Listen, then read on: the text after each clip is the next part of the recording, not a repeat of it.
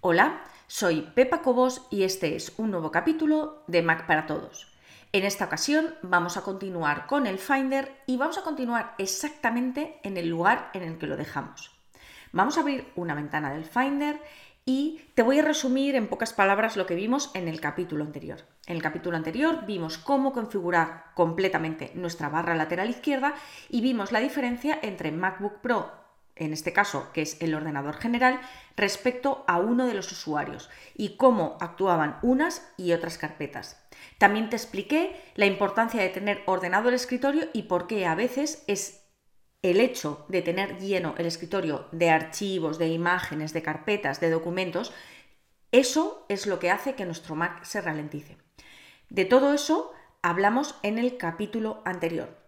Y lo que vamos a ver ahora es el resto de opciones y personalizaciones que tienes disponible dentro del Finder.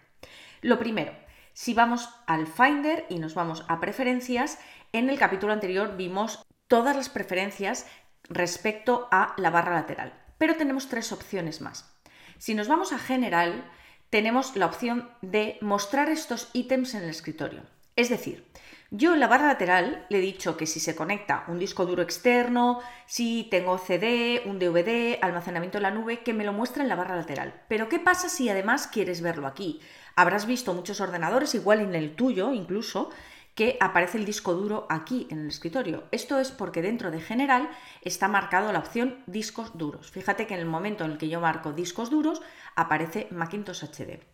Te digo exactamente lo mismo que te comentaba en el capítulo anterior sobre el escritorio. El hecho de que esté aquí no quiere decir que sea diferente, que sea algo nuevo, no, es exactamente lo mismo que veíamos dentro del MacBook Pro, es decir, dentro del general Macintosh HD, es esto, simplemente es una representación para acceder de forma más rápida.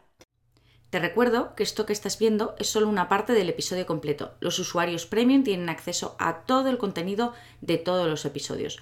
Puedes probar gratis durante dos días sin ningún compromiso y conseguir acceso a todos los capítulos de Mac para Todos. Solamente tienes que entrar en macparatodos.es barra prueba. Recuerda, macparatodos.es barra prueba.